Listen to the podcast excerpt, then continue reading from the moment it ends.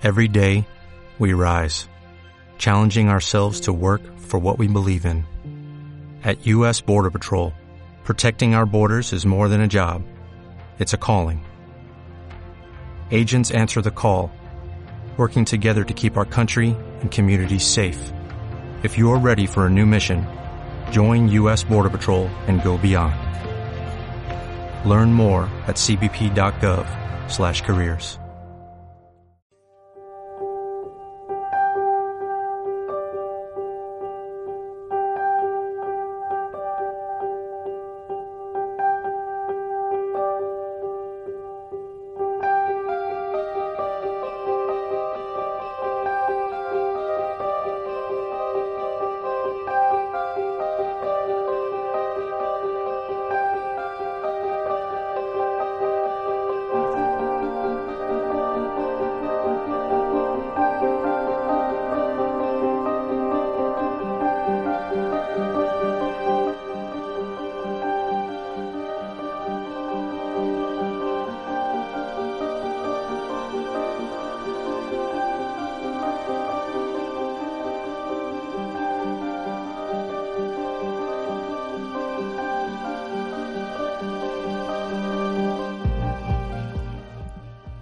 Bienvenidos al programa Misterios en Viernes número 88. Y estoy, eh, me he quedado un momento así sin voz y os voy a decir por qué. Porque después de 83, porque en algunos funcionó, ha vuelto a la vida la luz del directo. La tenemos ahora mismo aquí, así que vamos a apagar las luces y vamos a iluminarnos solamente con la luz roja del directo. Eso es motivo de celebración aquí en Misterios en Viernes, porque estamos en el 30 aniversario de Radio Vallecas, porque estamos en Radio Vallecas en el 107.5 y si estáis en Vitoria-Gasteiz, un poquito más al norte, en Radio Siberia en el 91.8. ¿Que no podéis escucharnos en directo? No pasa nada, podéis escucharnos los viernes después de otros mundos en TD, no, LNDA Radio, perdón, a eso de las 2 de la mañana más o menos, cuando acaba Javier Belmar los miércoles en TDLD Radio a las 8 de la tarde, en Edenex los lunes y los viernes, y ahí podéis mirar la parrilla con todos nuestros compañeros programas del misterio. Y que no podéis escucharnos por radio, no hay ningún problema.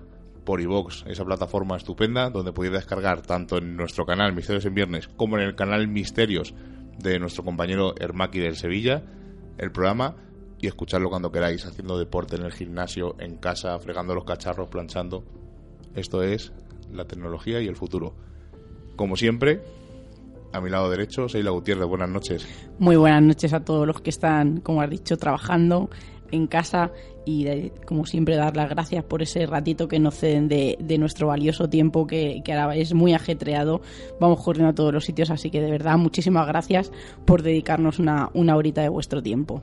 Y en los mandos técnicos, como es habitual, mi hermano Jonathan Mondaza, que como siempre me saluda con la mano. Seila, esta noche hemos dicho subterráneos, pero es que subterráneos hemos abarcado un campo tan amplio que hemos metido, hemos hecho como siempre un poco de trampa, de taur, y vamos a hablar de todo un poco, ¿verdad?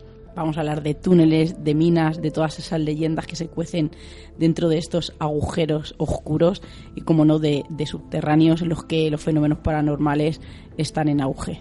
O no fenómenos tan paranormales y fenómenos más conocidos. Incluso os contaré una leyenda, no, no es una leyenda, es una historia hubo hace tiempo, la comentamos en un programa al principio del todo, pero mm, pegaba con el tema y la vamos a volver a recordar, es muy muy curiosa. Vamos a pasar sin más preámbulos a las noticias. Noticias y agenda del misterio. Pues nos vamos a ir a un fenómeno que ha surgido de la Tierra profunda y nos venía a pelo casi con el tema de esta noche y vamos a hablar de ese misterioso volcán que, se ha formado después del terremoto de, 6,6 grados en Italia y es un famoso y, un volcán un poco misterioso de barro que, se ha formado de la nada y, está estallando y expulsando arcilla eh, constantemente. He dicho que, es un raro fenómeno, pero que eh, es, muy famoso porque en Italia no se deja de hablar de él. Incluso dicen que podría ser uno de los motivos por el que se ocasionó este, este terremoto, pero la verdad es que están estudiándolo muy a fondo porque no, no saben ni cómo se ha formado ni de dónde sale tanta materia que está saliendo por él Así que yo creo que era una, una noticia que deberíamos de decir y a ver si en próximos programas podemos decir y daros alguna solución a este misterioso volcán eh, que, no, que no deja de expulsar ese, ese misterioso barro que incluso dicen que podría ser nocivo para la salud. Y, y nos vamos a ir también a una noticia que me ha llamado la atención, la he visto esta mañana, y es que van a fundar la primera nación espacial llamada Asgardia. Eh, y qué deciros, es una nueva nación espacial que acaba de surgir, que ha sido fundada esta semana y que ya tiene más de 96.000 ciudadanos. De momento no ha sido reconocida por ningún país ni por Naciones Unidas y no parece eh, que vaya a ocurrir pronto este, este suceso. Este proyecto trata de un experimento científico, legal y tecnológico, eh, liderado por un, por un científico ruso y lo que, que, ha sido el fundador del Centro Internacional de Investigación Espacial en Viena, en Viena, perdón, y su objetivo es eh, lanzar un satélite simbólico al espacio en 2017, pero a largo plazo quieren promover la paz, la igualdad en el mundo mientras defienden la Tierra de asteroides, basura espacial y otros peligros. Eh, todo el mundo puede formar parte de, esta nación y dicen que, que se llama Asgardia, eh, dando honor a la ciudad de los cielos gobernada por, por Odín en la mitología nórdica. Esto me recuerda un poco a la película, ¿cómo se llama la película de Matt Damon? Elysium, que tenían la ciudad los ricos en el espacio. Me ha recordado un poco la noticia. No, yo creo que esto va a ser un... O la serie Interestelar, puede ser también un poquito así, así que un poquito raro, pero sí que es verdad que es una es totalmente legal y que, y que sí que le, es real que la han fundado. Y luego otras historias o noticias varias que, que andan por la red, ese or dorado o esa esfera dorada eh, que han que han filmado unos, unos montañeros eh, eh, que estaban en Kosovo de excursión, que dicen que no habían visto nada, y al ver los vídeos y las fotografías se puede ver este, este orb dorado. También podemos hablar de la esfera verde que, que, ha surcado los cielos de Japón, que dicen algunos que es un meteorito y los científicos eh, han reconocido que es un fragmento de, de un satélite que, que se quema al, al, al, ingresar otra vez en la atmósfera terrestre. Y como no, hablar de, de, esos círculos en las cosechas que esta semana han aparecido en los Países Bajos y que no paran de aparecer por, por todo el mundo. ¿Se acabaron las noticias? Sí, y vamos a ir a la agenda como no, nos vamos a ir el 11, el viernes, 11 de noviembre, la Casa Espírita, calle de la Bolsa, número 14 a las 7 y media, en el que Alfredo Alonso Yuste, que es un psicólogo clínico y divulgador espírita, nos va a hablar de el más allá y sus dimensiones, donde vamos a viajar por esos espacios que parecen evidenciar que, que ese más allá es algo más que una quimera. Y nos vamos a ir a la Casa de Cantabria Pío Baroja número 10 el jueves 10 de noviembre a las 7 y media de la tarde donde Marcelo Eremián, psicólogo, va a impartir una conferencia titulada Freud y su vínculo con la parapsicología. Me parece una, una conferencia súper interesante, como un señor también puesto, ¿no? Eh, con la cabeza también puesta como Freud y con esas teorías tan sólidas que he tenido, eh, como creía en la parapsicología, me parece un, un mundo apasionante. Y, deciros que, que, este señor colabora en, en, la revista Más Allá y Año Cero y tiene una gran experiencia eh, en trabajar las reacciones emocionales a las experiencias paranormales y cómo trabajar el procesamiento y su integración. Así que yo creo que, Freud le viene, le viene al pelo. Y como no vamos a hablar de ese tercer congreso de misterio y enigmas de la historia, eh, dirigido ¿no? y organizado por el grupo Planeta, 11, 12 y 13 de noviembre de 2016 de este año, y deciros que que la entrada, vamos a decirlo, es de 65 euros y próximo al escenario 70 euros y, como no, y es de esperar que vayan los más renombrados eh, profesionales dentro, de, dentro del misterio. Llevo mm, sin comentar el, lo del sí. precio varias semanas. Bueno, hay que decirlo porque cuando hay una obra de teatro lo decimos o cuando una ruta también decimos el precio. Exacto, pero hay que dar el pero siempre. A ver, me parece eh, que esta vez lo han hecho muy bien porque no han hecho casi ninguna presentación de ningún libro antes del Congreso. Por lo tanto, chapó al Grupo Planeta porque eh, todas las presentaciones ocurren en este fin de semana. Luego, a posteriori, habrán ya presentaciones individuales, pero por ese lado muy bien. No me gusta eso de... Y no me parece caro, ojo, 65 euros son, son tres días. días. Entonces, mm, a ver, me parece caro porque son 65 pavos. O sea, 65 euros y... Pero bueno, son tres días y bueno, venga, vamos a hacer un poco de tripas corazón, pero ya me parece un poco excesivo, ¿no? 70 si queréis estar cerca de donde vamos a hacer las charlas. A ver, que sí, que vas al cine y hay entradas VIP y tal, pero me parece un poco no abusivo pero sí un poco rizar el rizo, ¿no? Sí, ¿no? Y, es verdad que, que, son tres días y echas cuentas y ves los profesionales que, que van a estar allí. Y, aparte no solo hay presentaciones de libros, también hay mesas redondas, sí, sí. que va a ser un poco distinto de programas. a lo que hay otros. Sí, lo que pasa que sí que es verdad que yo conozco a gente que ha probado un año y no van a volver a repetir por el precio, no por los temas que allí se tratan, porque evidentemente nos interesan a todos. Claro, es que el que va a este tipo de congresos o el que compra un libro de misterio es porque le interesa el misterio. Otra cosa ya son los precios o, si le interesa las personas, los ponentes que van a este congreso. Pero bueno, como decimos, uno se lo gasta en ir al cine, pues, eh, y otro en el fútbol y otros en, en cosas de misterio. Evidentemente. Vamos a poner la risa, que hace mucho que no la ponemos.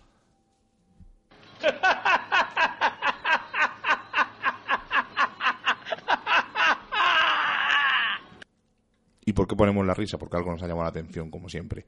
Y en este caso me ocurrió a mí, personalmente.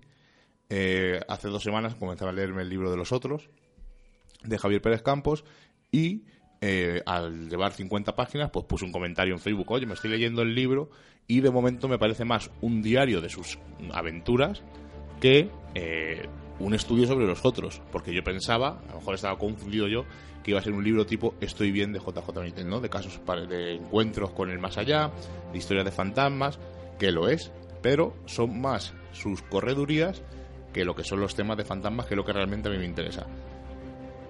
Eh, hace cuatro días puse la crítica y vuelvo a decir que era lo mismo. Eh, es un diario de sus aventuras en los reportajes en Cuarto Milenio mi amigo David Cuevas me dijo que soy muy duro y que él quería una crítica también de su libro. No te la voy a hacer aquí, te la diré el día que te vea en persona. Pero eh, aunque los dos son diarios de aventuras de unos reporteros del misterio, David Cuevas, eh, cosa que no hace, cosa que, que hace y no hace Javier Pérez Campos es que se centra en los casos y en las entrevistas. Y Javier Pérez Campos no, te cuenta lo que comió en Japón, que a mí realmente me da igual, te cuenta dónde durmió en Japón, te cuenta con quién estuvo en Japón y, menos mal que yo no soy seguidor del programa de Cuarto Milenio, además lo dije en el, en el comentario, porque si no la mitad de los, más de la mitad de los casos me sonarían, que aún así me sonaban, pero bueno, hubo casos e historias que no me sonaron y me interesaron. Eh, de hecho, lo de Japón eh, recorrió webs de misterio y webs aparte del misterio, porque por ejemplo en aullidos.com recalcaron que Javier Pérez Campos y Carlos Largo fueron al, al bosque de los suicidas porque justo cuando era cuando eh, estrenaban la película. Vuelvo a decir lo mismo, si haces un libro del misterio, eh, la gente que lee libros del misterio es porque le interesa el misterio. A mí contarme lo que comió, dónde durmió, si pasó frío, si tenía miedo, a lo mejor, bueno, me puede decir, pues pasó un poco de miedo y tal, me parece curioso y a lo mejor acompaña al relato. Pero realmente, cosas que comió, eh, que esa noche se levantó a las 5 de la mañana y recibió una llamada telefónica. Son datos que a lo mejor, a ver, que a los seguidores de Cuarto Milenio evidentemente les apasionará, pero una persona eh, como yo, que ya no sigue Cuarto Milenio, que a veces lo veo cuando hay temas que me interesan, creo que esta semana hablan de Stephen King y el cacho ese de Stephen King lo veré, evidentemente. Pero son cosas, no sé, distintas.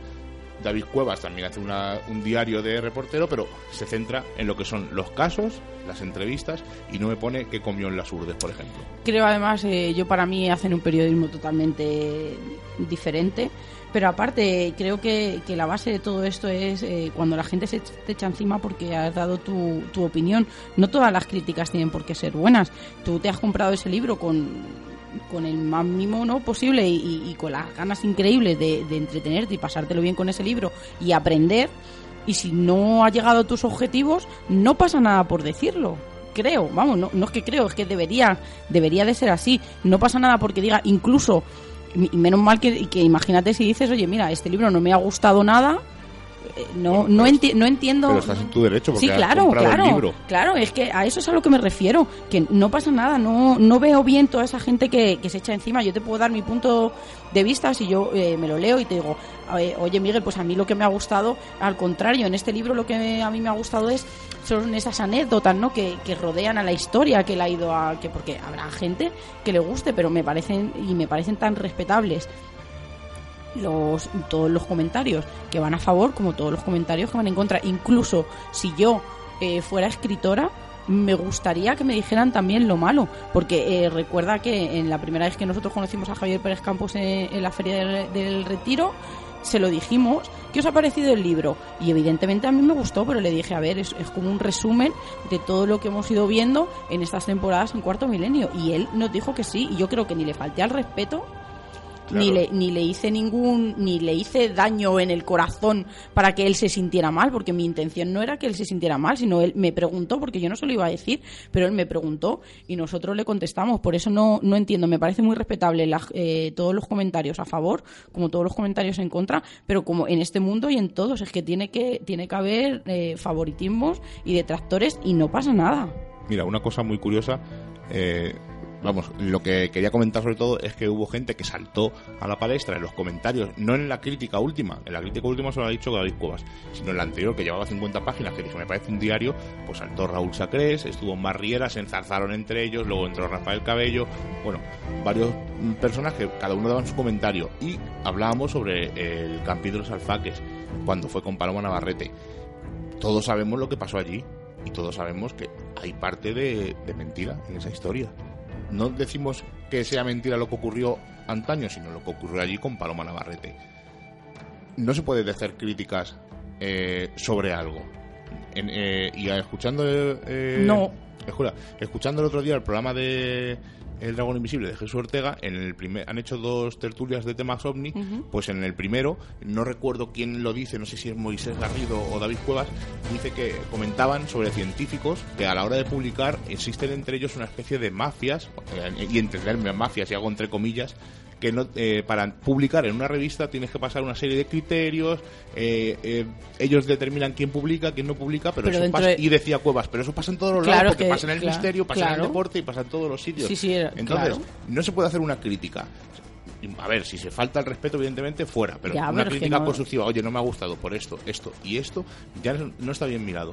Ya la gente te mira mal e incluso te puedes hasta cerrar puertas, que me parece absurdo. O sea, yo cuando Javier Pérez Campo presente el libro aquí en Madrid, si puedo ir, iré a verlo y si me lo firma, pues gustoso. Y si puedo hablar un rato, charlar con él y quiero un día venir aquí al programa y comentarlo, pues oye, perfecto y genial, porque para eso están estos micrófonos, para que cualquiera diga su opinión, siempre y cuando sea respetable y no falte el respeto.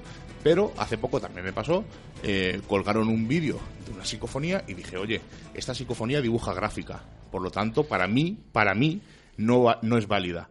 Bueno, que si la estábamos llamando embustera a esta chica, el chico que la analizó que, que no teníamos ni idea que éramos unos enteradillos, que no sé qué, menos mal que hablando con el chico, pues pudimos entablar una conversación, le dije, oye, mira, yo soy muy exigente, entonces cuando cualquier psicofonía que grabo, la grabo con dos audios, cualquier psicofonía que me dibuja gráfica, para mí, para mí no es válida. porque algo se me escapa.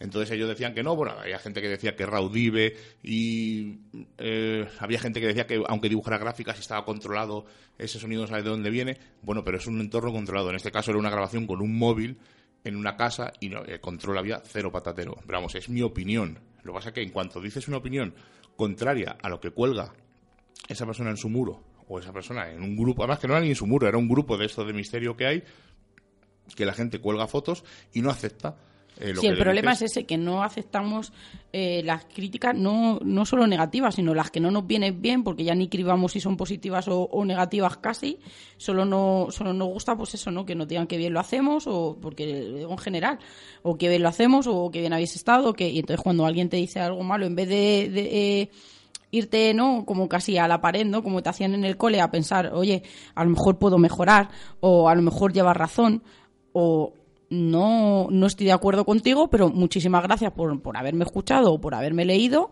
y, en futuros proyectos pues intentaré o no meter la pata de esta manera o enfocarlo de otra de otro modo para que para que le guste a otro tipo de público. Lo dejamos aquí que si no nos liamos y hacemos otro programa. Hemos dicho subterráneos misteriosos, pero como os hemos dicho, hemos hecho también trampas, porque lo primero que va a contar Seila de subterráneo tiene bien poquito. Pero vamos a hablar del Gran Cañón, que yo creo que es uno, uno de los sitios más misteriosos del mundo y vamos a decir que pues sí, he hecho un poquito de trampa, pero sí que es verdad que hay una gigantesca cámara sobre 1480 pies bajo tierra, a partir de la cual eh, irradiaba decenas de pasillos como los radios de, de una rueda y que han sido casi imposibles poder transitar por ellos. Dicen que hay varios cientos de habitaciones, algunas de las cuales contienen artefactos como armas e instrumentos de cobre de una especie que no se sabrá nunca si eran de los nativos americanos. También existe una cripta que contiene momias, eh, todos eran hombres adultos envueltos en un en tejido de cáñamo. También existe un santuario que contiene un Buda como un ídolo sentado con las piernas cruzadas y con una flor de loto en cada mano. Entre todos estos artefactos y artilugios que se han encontrado también hay unas tablas de piedra sobre las cuales estaban tallados misteriosos jeroglíficos parecidos a, a los egipcios.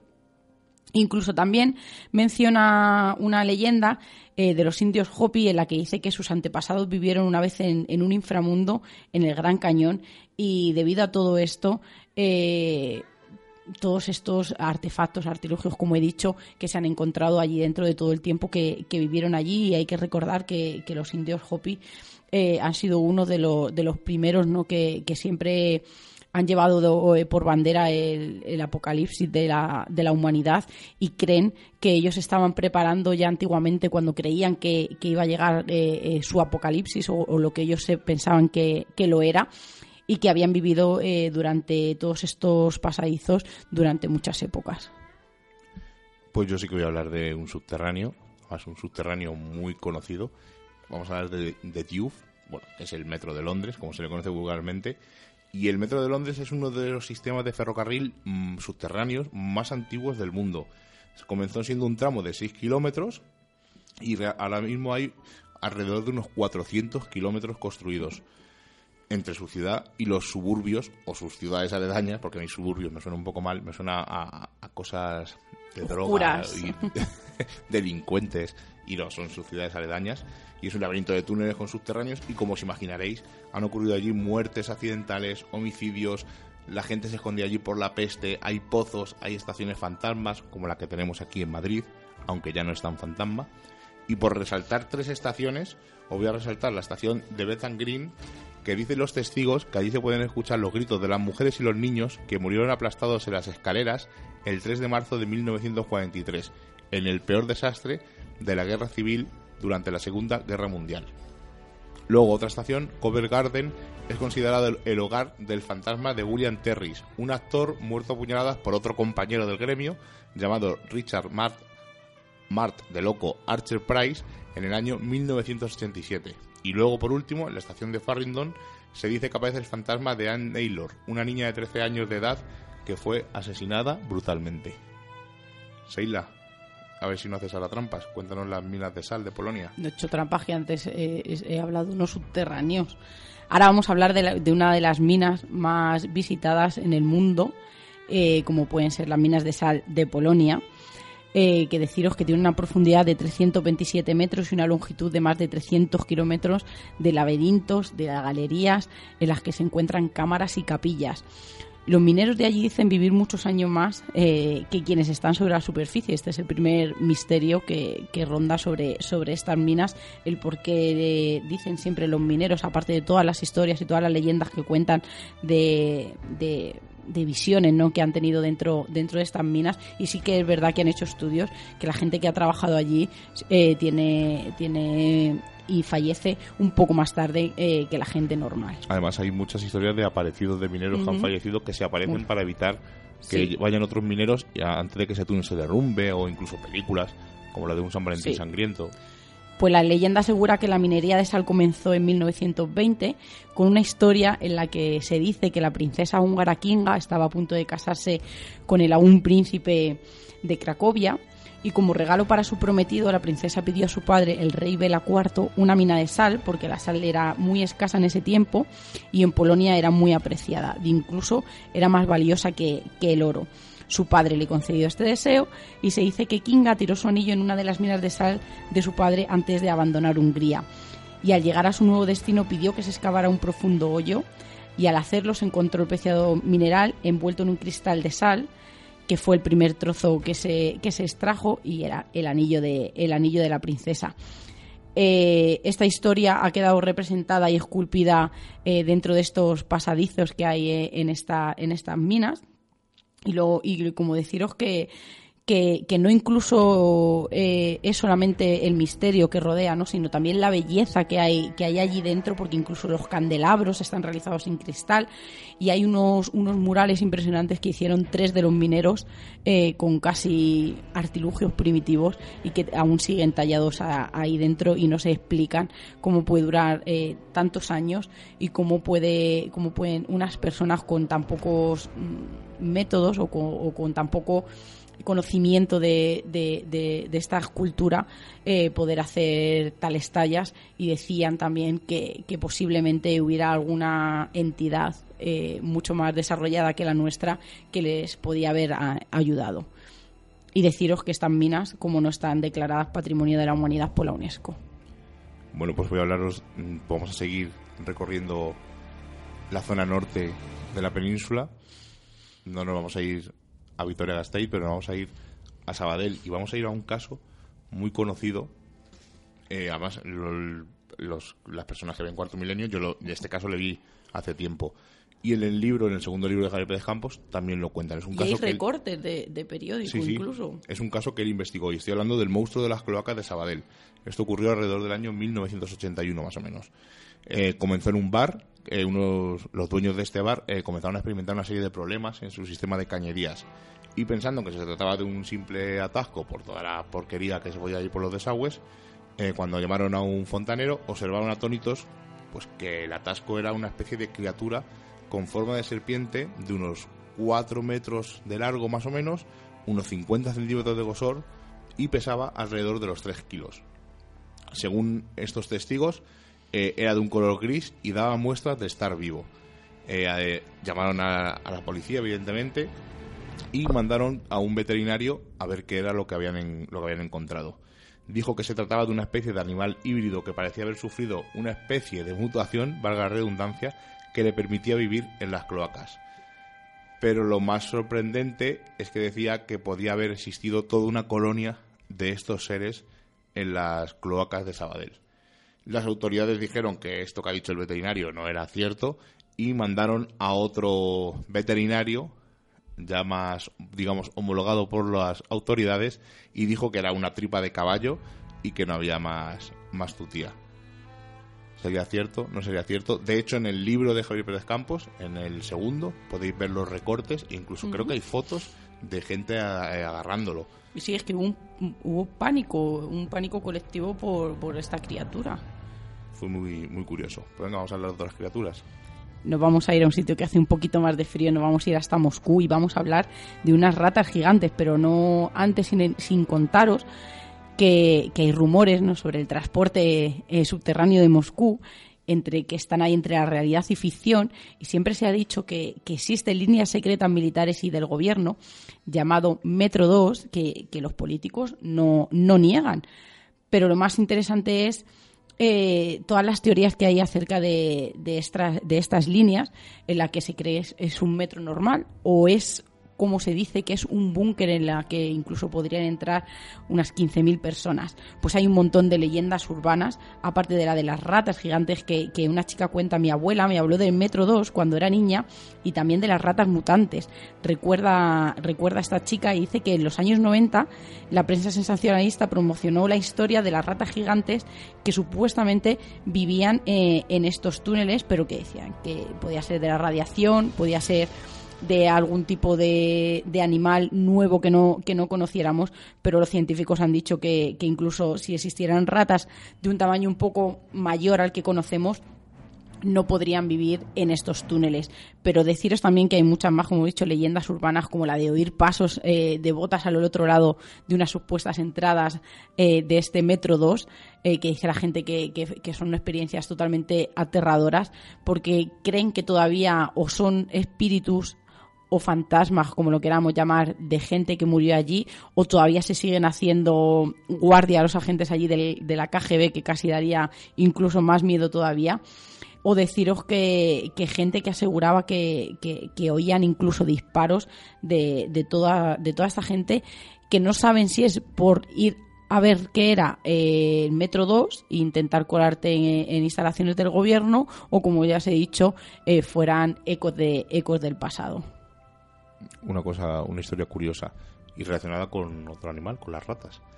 Bueno, pues os voy a contar eh, una historia muy curiosa. Es un vídeo de YouTube, eh, tiene dos partes, porque es un, un explorador urbano, es un, se llama Frank, y hace urbex, eh, lo hemos dicho muchas veces, pero vamos, lo volvemos a recordar. Urbex es ir a sitios abandonados y hacer fotografías, no desvelar su ubicación y colgarlo en, en la red. Eh, relacionado con esto de la ubicación, hay que decir siempre que muchos grupos de investigación o nosotros mismos, que somos experimentadores, no nos gusta, de- yo por lo menos no me gusta desvelar la ubicación para, eh, para preservar el vandalismo. Hay gente que dice el sitio donde está y me parece correcto, pero mm, viendo cómo están muchos edificios, es mejor, desde nuestro punto de vista, no decir nada. Bueno, pues lo que digo, este señor Frank eh, se dedica a hacer urbex, pero de una forma un tanto curiosa. Se dedica a ir a minas abandonadas en Estados Unidos y grabarlas hasta donde él pueda acceder sin ningún problema de- a riesgo de su, de su vida. Pues este señor se va a la mina Horton, que es una mina que está abandonada, eh, pasa por encima de los carteles y entra. Es una mina, además se ve como en el vídeo se ve cómo corre el agua todavía de la mina y es una mina llena de cadenas. Hay muchas cadenas y cuando se va acercando al final de la última cadena, bueno, de la última cadena, cuando se va acercando hacia las cadenas, eh, ve que la, última, bueno, una de las últimas que enfoca la cámara, se mueve como si hubiera pasado alguien, se balancea mucho e incluso llega a tener un ángulo eh, de más de 60 grados en el balanceo. Eh, una cosa, él se asusta y decide irse porque piensa que hay alguien dentro. No pasa nada, cuelga el vídeo en internet, la gente hay mucho revuelo y él decide al año volver. Porque se te queda esa espina. Además de eso, nosotros sabemos que vamos a muchos sitios por la mañana, de día, por la mañana iba a decir, vamos de día y se nos queda la espina de ir de noche. Pues cuando va en este segundo viaje, eh, entra más adentro incluso de la cadena, llega un momento en que oye una especie de ruidos y empieza a oír una especie de voces y esto es lo que oye. with all the cascading water and um, the fuck is that?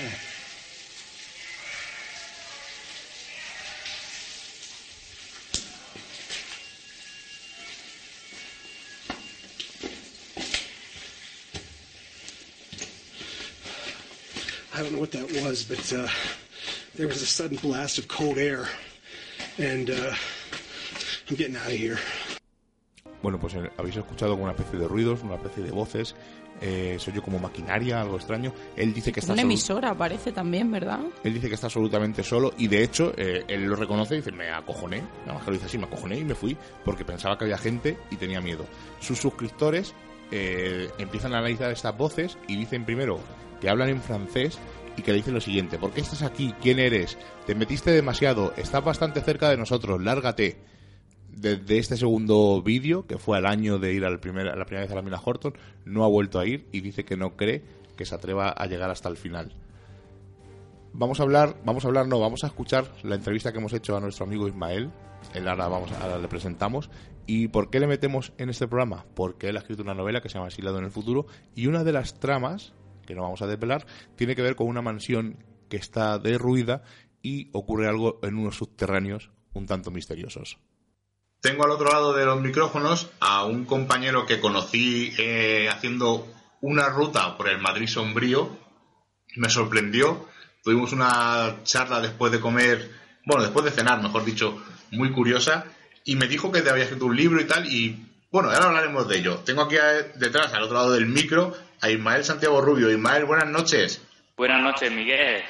¿Qué tal? Muy bien, muy contento de que estés por fin en Misterios en Viernes. Y, y vamos a hablar de tu, de tu novela y de la charla que tuvimos. Vamos, un poquito de todo, porque es lo que nos gusta aquí hablar en Misterios en Viernes sin censura y de todo lo que nos apasiona, que es este, este cosas del misterio. Yo también estoy muy agradecido porque, porque me invites y, y, y aparecer por primera vez en tu programa que tanto escucho. Eh, además me lo dijiste, voy a empezar a escucharos todas las semanas y, me lo confirmaste hace poco. Oye, lo sigo escuchando y me gusta darte las gracias por escucharnos todas las semanas. ¿Cómo te, cómo te empezaste a interesar por el misterio? ¿Por qué decidiste este, este camino tan sacrificado pero a la vez tan grato? Pues en, en parte no lo decidí, sino descubrí gracias a, a, a mi pareja hace hace casi 10 años, eh, al principio descubrí a Iker Jiménez como figura y de estos temas y poco a poco pues amplié mi, mi campo y fui descubriendo todos estos temas que, me apasionan y en realidad han hecho descubrirme a, mí mismo porque antes de, interesarme por el misterio en sí, eh, yo ya me formulaba esas preguntas sobre si, estamos solos. Eh, la ciencia siempre me ha gustado desde, desde niño. Eh, el universo, el cosmos. Un poquito hizo descubrirme que, que el misterio también era, era otra de mis aficiones. Exacto, porque el misterio es como un cajón desastre y cabe de todo, ¿no? Es lo que decimos siempre, te cabe tanto ciencia como fenómenos paranormales, como historia no tan conocida. Entonces, el misterio abarca un campo tan amplio que entra cualquier categoría. Pero sobre todo, eh, sobre todo te gusta la ciencia ficción. Sí, desde, desde niño, desde aquellos primeros cómics que, leía, que, que guardo, y eso hizo que me gustara cada vez más la ciencia ficción, esa, esa relación que tiene en sí con la ciencia y todo pues se, se acrecentó y, y, lo que ha derivado al final a que, a que escriba una historia de, de, ciencia ficción. Una historia que se llama Exiliado en el futuro, que es la primera parte de dos. Eh, cuéntanos un poco de qué va esta historia. A ver, eh, la historia nace de, de, un pequeño sueño que tuve, una parte muy, muy fragmentada de la historia que al final he desarrollado, que, que simplemente escribí porque me, me sorprendió que se recreara eso en una noche soñando, de las pocas que me acuerdo de, de los sueños después, creo que nos pasa a todos. Y, y la escribí, pues no para tenerla apuntada, porque me había, me había enganchado. Y a los días me fue imposible seguir escribiendo y, y completando, desarrollando, ya, ya es, eh, todo, todo ese proceso era pura invención. Y al final hice una historia que, que conté a un compañero y me dijo, oye, anímate, escribe. Y yo, ¿cómo voy a...? Era mi primera novela, nunca había escrito, había escrito pequeños relatos y poco más. Y surgió esta historia que eh, el personaje principal de, de ella sufre un accidente que lo coloca 202 años en el futuro, en el año 2219.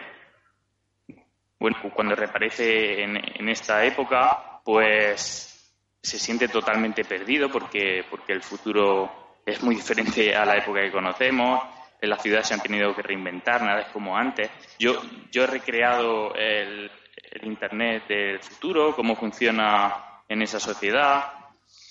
Y, en ese, la trama principal es que yo antes de ese, eh, de ese accidente que tiene, yo te pongo, te cuento eh, ese amor platónico que él tiene, que se llama Ariel, te cuento su, en breve su pequeña historia de amor. Y él, eh, al principio no, no tiene memoria, pero en cuanto la, recupera, lo primero que se le viene encima, se le viene encima a todo el mundo porque él eh, contempla una imposible que una casualidad como la suya le haya sucedido a, Ariel y siga viva porque han pasado 202 años. Entonces eh, se siente desolado, perdido, pero pronto una serie de, de sucesos le hacen descubrir que, que hay algo relacionado en ese futuro con con Ariel.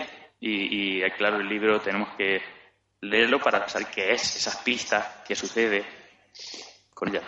Y lo dejamos ahí porque si no hacemos un spoiler de la novela. es una novela finita, son unas 200 páginas, si no recuerdo mal. Continúa, se queda en un continuará en mitad de la trama. Eh, ¿Tenías desde un principio la idea de que fueran dos novelas o se te ocurrió sobre la marcha? Eh, no, mira, voy a contar eh, algo que no he contado nunca en ninguna entrevista. Eh, la, revisó, antes de mandarla a corregir profesionalmente, la revisó una amiga mía. Y, el libro tenía 10 eh, páginas más donde yo te contaba, aclaraba ese final. Y aunque, aunque tengo que decir que durante el libro hay en dos capítulos que, si se vuelve a leer o, uno tiene un poco la memoria, afina la memoria, eh, sabría el desenlace, ¿no? Antes de esa segunda parte, porque esa segunda parte eh, eh, contiene otra trama diferente que viene después. pues mm, ha pensado hacer dos partes y la demandaron los, los propios lectores, porque mi amiga me dijo cuando revisó la historia, oye, ¿por qué no cortas 10 páginas antes? Dice, se va a hablar de, de exiliado en el futuro, dice, y la gente que esté más hábil pues sabrá eh, lo que ha sucedido. Claro, yo también tenía una trama posterior que no me atreví a escribir, a hacer un libro más amplio en un principio, mi primera novela, cosa que luego cuando, cuando esos lectores, muchos me preguntaban, los que no habían pillado entre líneas lo que había sucedido, pues yo he decidido aclararlo en una segunda novela y, gracias al éxito que ha tenido mi primera, la primera parte, pues lanzarme porque la segunda trama es cuanto mejor que la primera para, mi gusto. Pues, eh, ¿y tienes fecha de salida o todavía no sabes cuándo va a publicarse esta segunda parte? Está muy próxima.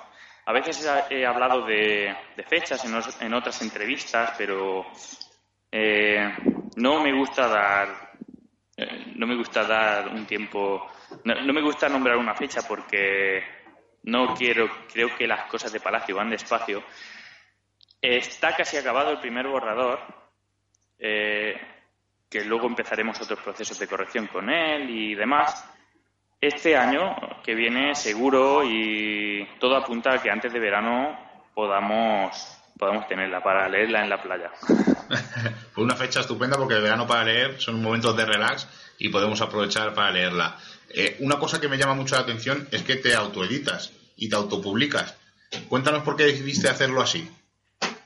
Eh, decido autopublicarme primeramente porque eh, yo quería publicar mi novela y dado a cómo está el mercado editorial, en el que muy poquitos tienen la suerte, y me atrevo a decir que si no eres con ninguno, no se apoya desde las editoriales. Yo entiendo que no se apoye porque hay escribe muchísima gente y, no tienen tiempo para leer todo lo que se les manda. Y al que llega siendo desconocido a publicar, pasa muchísimo tiempo a que se convierta tu libro, a que se pueda tocar. Y yo he decidido publicarme pues por la ilusión que tengo, creo en la historia, en la fuerza que tiene y, y me lanzo, como sucede en la vida contra muchas cosas.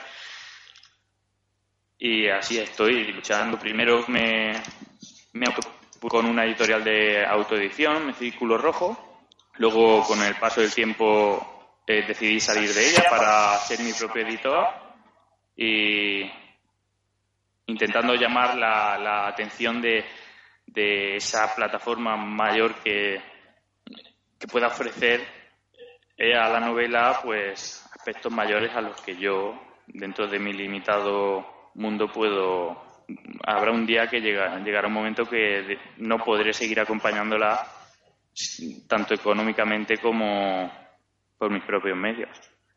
Esta, la novela está publicada tanto en papel como en ebook. Se puede conseguir en Amazon poniendo exiliado en el futuro. Eh, creo que en, la tercera edición, en libro, puede ser. Sí, correcto. O sea que ha tenido un éxito bastante bueno, eh, siendo una cosa que has autopublicado y casi casi sin publicidad y sin que la gente sepa eh, quién es Inman Santiago Rubio. Sí, la verdad que me siento súper realizado con ello Enseguida sobrepasó mis expectativas porque en un principio estaba, estaba escrito para mis cuatro amiguetes, mis compañeros de trabajo, mi familia y, a las semanas, me atrevo a decir, antes de que se cumpliera el mes, pasó el charco, eh, han descargado y comprado mi libro en México, en Canadá incluso, y, y, claro, me enganché a esto y quise acompañarlo hasta, hasta donde pueda llegar es una cosa, lo que has dicho, que es súper gratificante y te entendemos perfectamente, porque eh, mucha gente se piensa que el que se dedica a hacer radio o el que escribe eh, gana dinero y muchas veces perdemos dinero, pero es, gratificante que la gente te diga, oye, me gusta tu libro, o oye, me gusta tu programa de radio. Simplemente por eso merece la pena perder dinero, eh, las horas que echamos, yo te entiendo perfectamente. Yo, por suerte, pues pude recuperar pronto la inversión y, y seguir haciendo ediciones posteriores. No, no he perdido dinero con él, pero claro, tampoco tampoco me he hecho millonario. Claro, tampoco puedes vivir de ello. Eh, en la charla que tuvimos en Madrid, cuando te conocí en persona, eh, me dijiste eh, que eres una apasionada de ciencia ficción y recuerdo perfectamente que decías, el próximo género que va a explotar en el mundo del cine va a ser el de los extraterrestres. Ha dado la casualidad de que hace cosa de un mes o así salió un tráiler que se llama El Contacto, ¿o puede ser? Sí, sí, o Primer Contacto, o algo así Sí, es que no sé cuál es la traducción aquí en España. Y, me, acordé de ti, dijo, mira Ismael, qué poco desencaminado iba. ¿Qué te ha parecido este primer tráiler? ¿Qué te parece esta película? ¿Qué, opinión te da? Me parece interesante porque creo que la película va a un poco diferente a, a cuando hemos visto el tema en la gran pantalla. Puede ser que me equivoque, pero parece que apunta un poco a otro rollo, ¿no?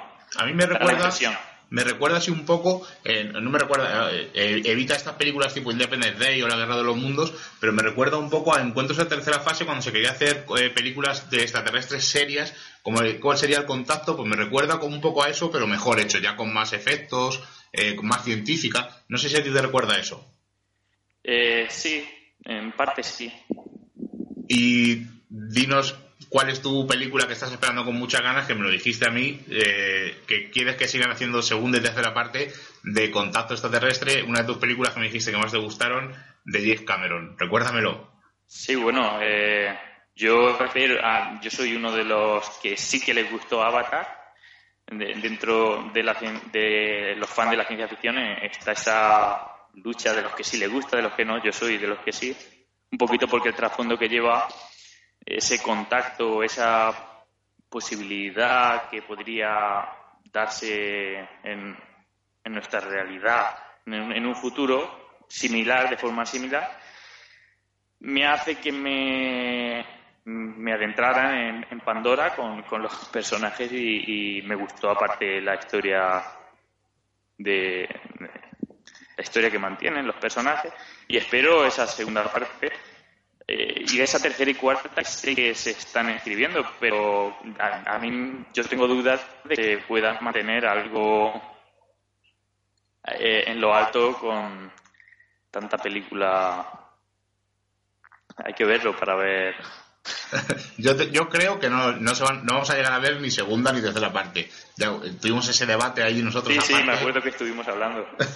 yo creo que no se, no se va a llegar a rodar. Ya sabes que Cameron es muy perfeccionista, pero también es muy dejado. Y cuando empieza un proyecto, sí, sí, sí, sí, pero al final empieza a caer. Y ya le pasó con Alita Ángel de Combate, que al final no lo ha hecho él, no lo va a hacer él ojalá eh, ruede segunda y tercera parte, pero yo creo que no la vamos a ver. Esperemos que no tengas razón. bueno, Ismael, muchísimas gracias por este rato de charla, por acceder a venir a Ministerios en Viernes, aunque sea a través del teléfono. próximamente seguro que nos veremos otra vez en persona y haremos algo más tranquilamente. Seguro. Y cuando escribo, cuando la segunda parte se publique, tienes los micrófonos abiertos para contarnos todo sobre esa segunda parte de Exilado en el futuro. Muchas gracias, Miguel. Muy a gusto hablando contigo, como, como el día que te conocí. Y, nada, saludos al equipo y muchas gracias por invitarme a Misterios en Viernes. Muchas gracias a ti, Ismael. Un abrazo. Otro. Pues dejamos a Ismael y vamos a seguir hablando de subterráneos. Seila, nos vamos a Brasil. Vamos a hablar de un país que dicen que es el que más entradas tiene al mundo subterráneo y, he hecho como un pequeño resumen de, muchas historias y de muchas leyendas que, se cuentan de, estos pasadizos, de este, de este mundo que, no, que no conocemos. Y por ejemplo está la historia de dos exploradores que regresaban de los túneles cerca de Grosse Pond, en Brasil, y dicen que pasaron cinco días en una ciudad subterránea habitada por 50 adultos y algunos niños. También dos exploradores encontraron otro túnel de entrada en Rincón y vieron luminosos platillos volantes que entraban y salían hacia afuera y oyeron el hermoso canto de un coral. También existe ¿no? Eh, una, una historia que cuenta un anciano que vive cerca de Concenciao y dijo cómo había visitado una gran ciudad subterránea donde extraños vehículos se desplazaban hacia adelante y hacia atrás velozmente. Incluso existen informes en el que, en el que este anciano eh, describía detalladamente eh, todos estos vehículos o, naves, como, como, nosotros lo podríamos llamar, pero este señor eh, ni siquiera sabía lo que, lo que quería decir una nave espacial y como él detallaba esto, estos vehículos. También deciros que otro explorador descubrió un, túnel cerca de, Río Castor y descubrió a una hermosa mujer que parecía tener aproximadamente unos 20 años. Habló larga y tendidamente con ella y en, y en una de, esta, de estos ratos en las conversaciones él, le preguntó que cuántos años tenía, de dónde venía, a lo que la mujer le contestó que tenía 2.500 años.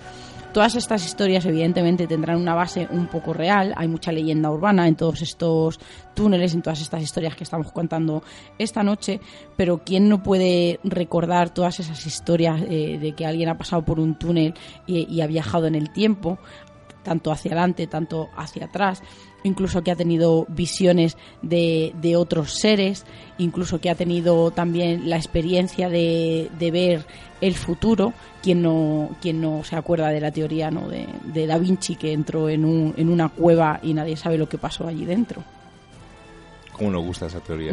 sí. Bueno, pues voy a hablaros de uno de los sitios más misteriosos y más visitados del mundo. Estoy hablando de las catacumbas de París.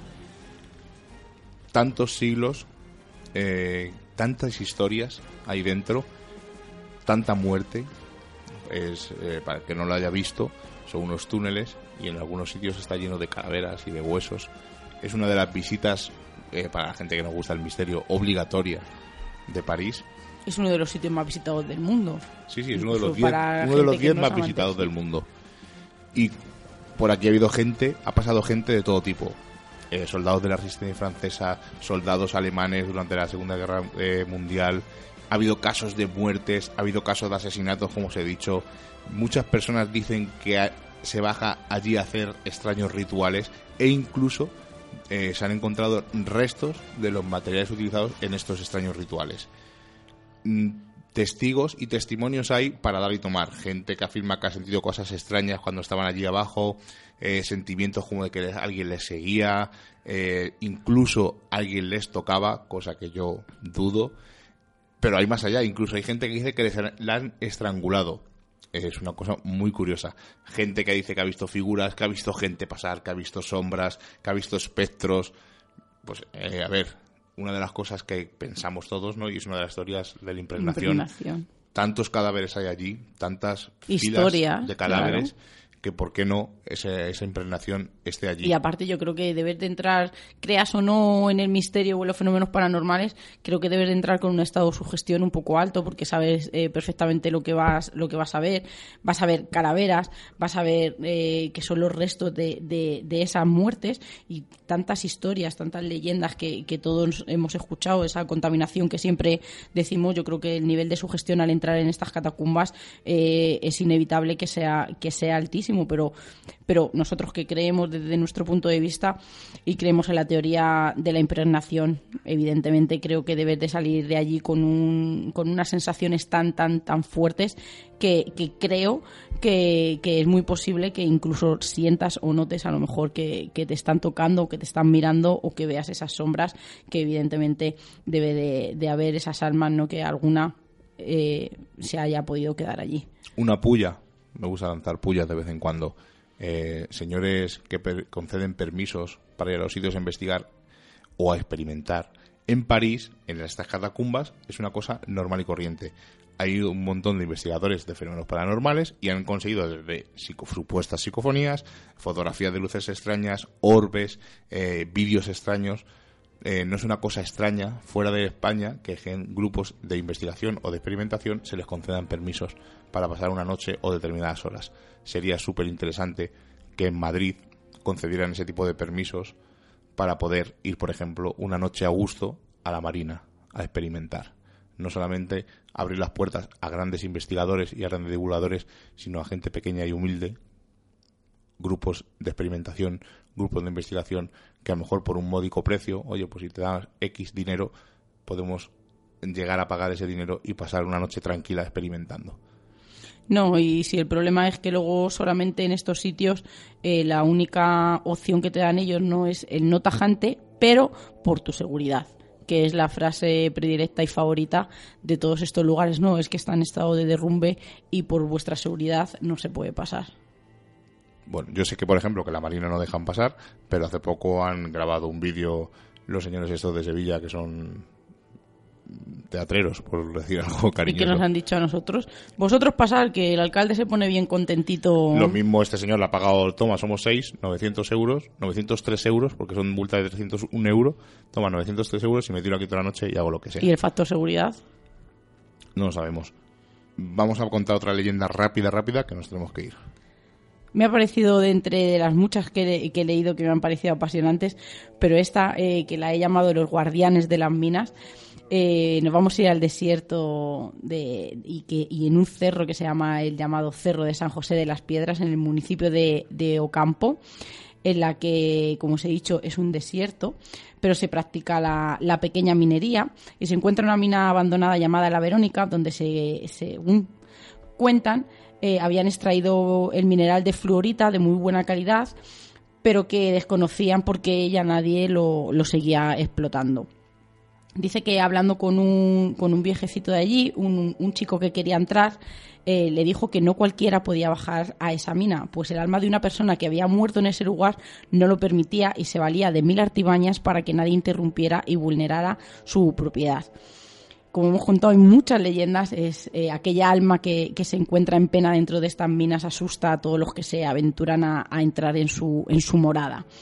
Pues según la, traducción, la tradición galesa, allá en el viejo continente narran que antes de entrar a una mina donde hayan muerto mineros, tienes que pedir permiso a los auténticos dueños de las minas, que son las almas de esas personas que perdieron la vida en esa explotación y que son los fieles guardianes de los tesoros que la madre tierra guarda escondidos.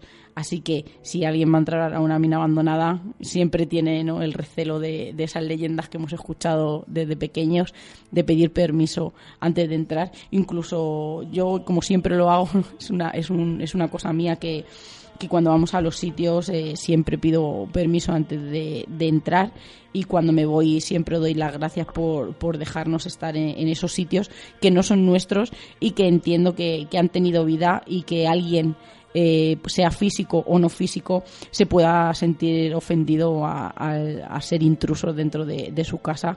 Y creo que, en las minas hay mucha tradición, incluso entre los mineros, de siempre pedir permiso a, a todas esas personas que sí ha habido fallecidos antes dentro de esas minas. Lo mismo Frank, el de la mina de Horton, no pidió permiso y le pasó lo que le pasó. Puede ser.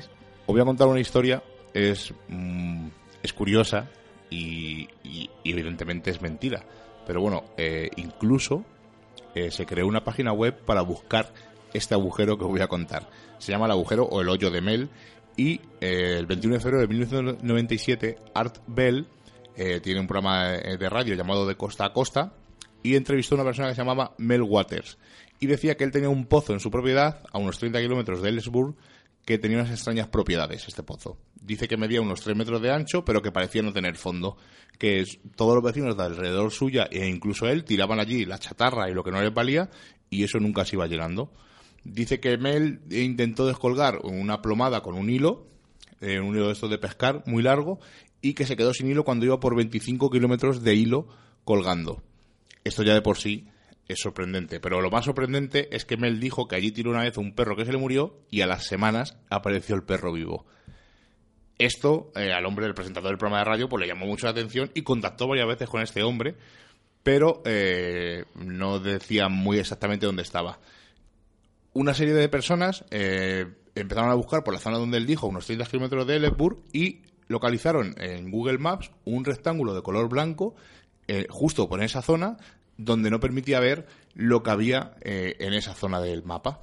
Pues imaginaos, la gente se volvió loca, incluso se creó una página web que se llamaba melshall.com donde iba gente o intentaba ir gente a buscar este pozo. esta página ya por desgracia no existe, se cerró en, en 2009, creo que eso fue. Esto ocurrió en 1997. O sea, estamos contando eh, esta historia durante 10, 12 años.